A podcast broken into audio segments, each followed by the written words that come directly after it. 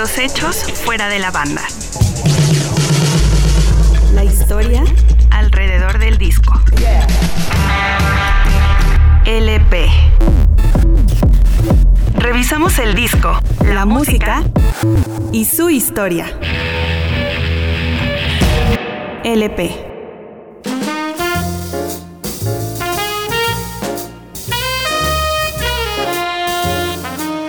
Sonny Clark, Cool Strutting, Blue Note Records, 1958.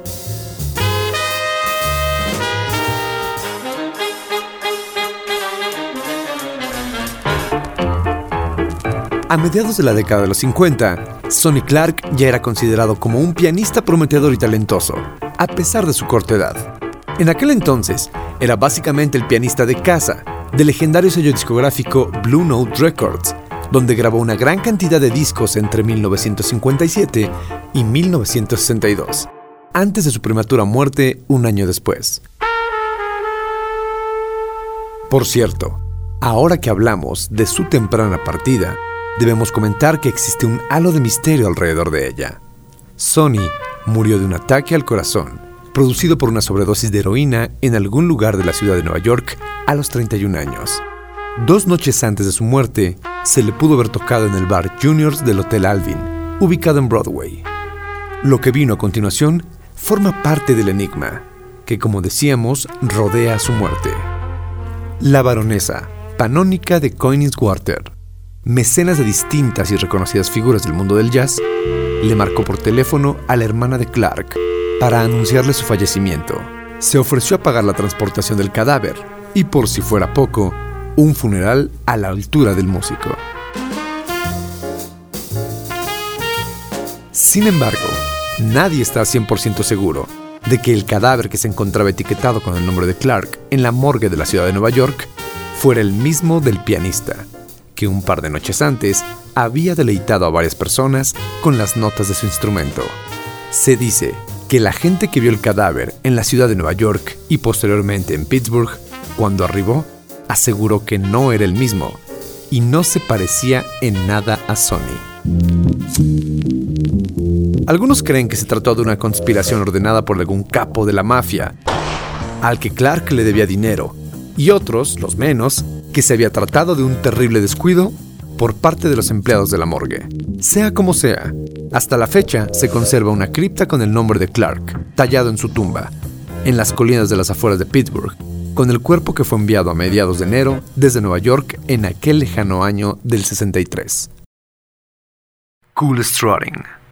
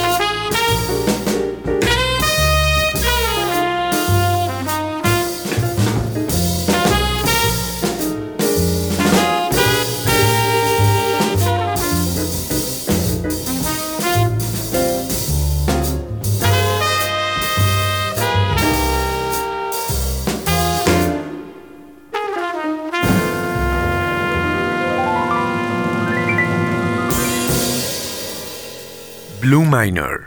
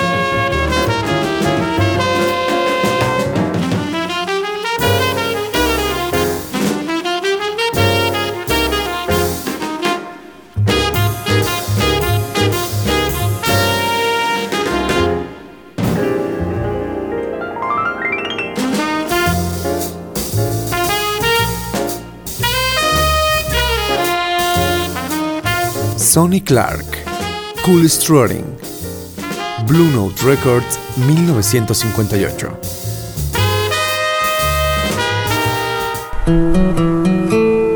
LP.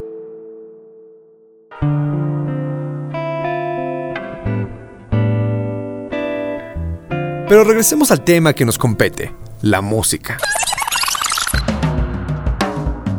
Fue un 5 de enero de 1958 cuando el joven Conrad Giris, Sonny Clark, que por aquel entonces tenía 27 años, entró al estudio del ingeniero Rudy Van Gelder para grabar lo que a la postre se convertiría en su disco más recordado.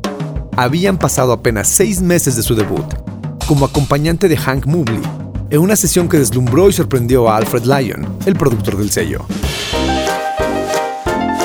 Esta legendaria fecha reunió bajo liderazgo del joven pianista a un chaval de nombre Jackie McLean en el saxofón, nativo de Nueva York y de la misma edad de Clark en aquel entonces, al trompetista Art Farmer, a quien conoció en California antes de irse a vivir a la Gran Manzana. Y una sección rítmica de lujo, conformada por Paul Chambers en el bajo y Philly Joe Jones en la batería, ambos provenientes de la banda de Miles Davis, y con quien había trabajado ya en formato de trío en su anterior álbum.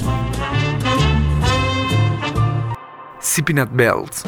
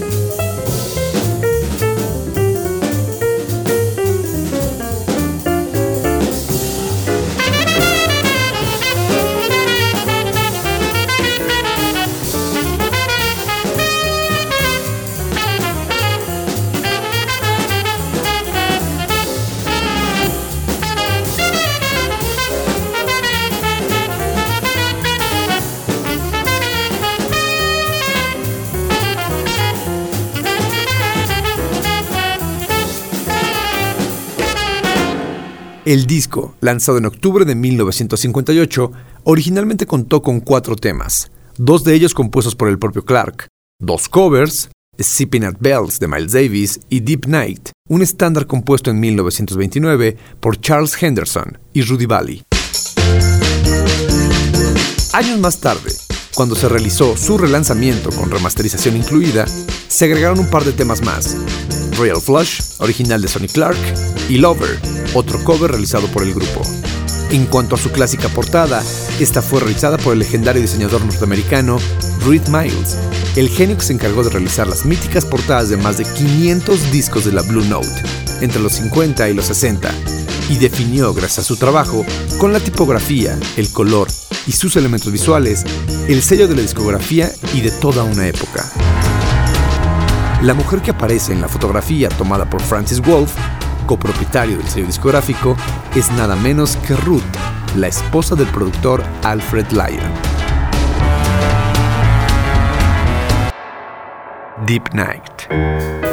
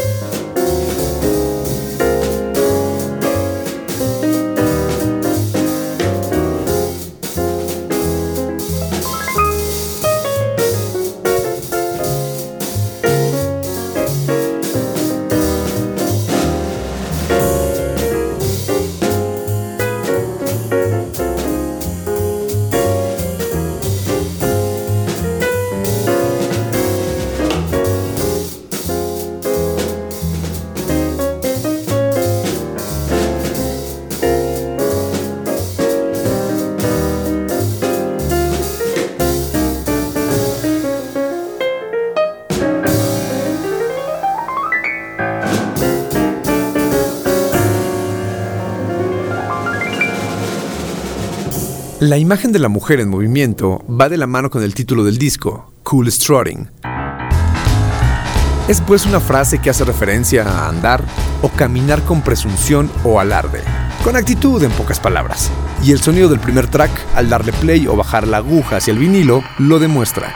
Comienza con esa aura sexy que transmite el hi-hat y posteriormente el sonido blues del piano. El contraste llega de la mano de Peanut Bells, cuyo tempo y swing son más rápidos. Recordemos que esta canción fue compuesta por Miles Davis y fue grabada por primera vez con el acompañamiento del enorme Charlie Parker en el saxofón tenor. El álbum cierra con Deep Night, una canción que le gustaba a Clark, pero no había decidido incluir hasta que la escuchó de la mano de Bob Powell en Birdland y cambió de opinión. Royal Flush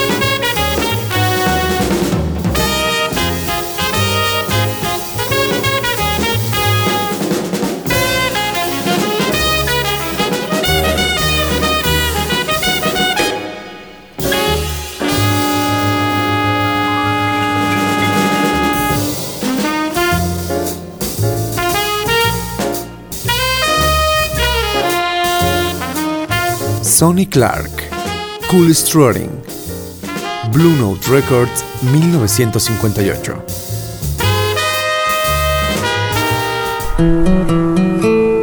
LP.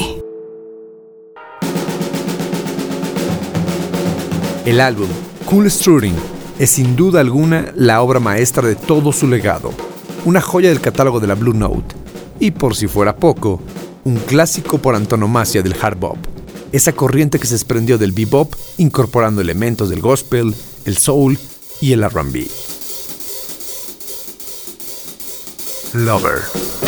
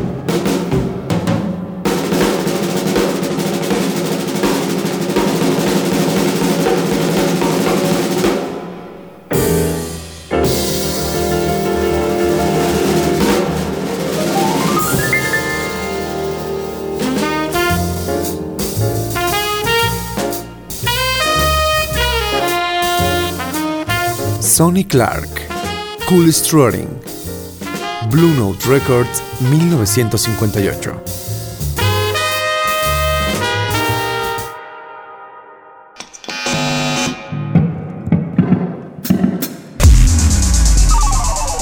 Los hechos fuera de la banda. La historia alrededor del disco. LP. Revisamos el disco, la música y su historia. LP.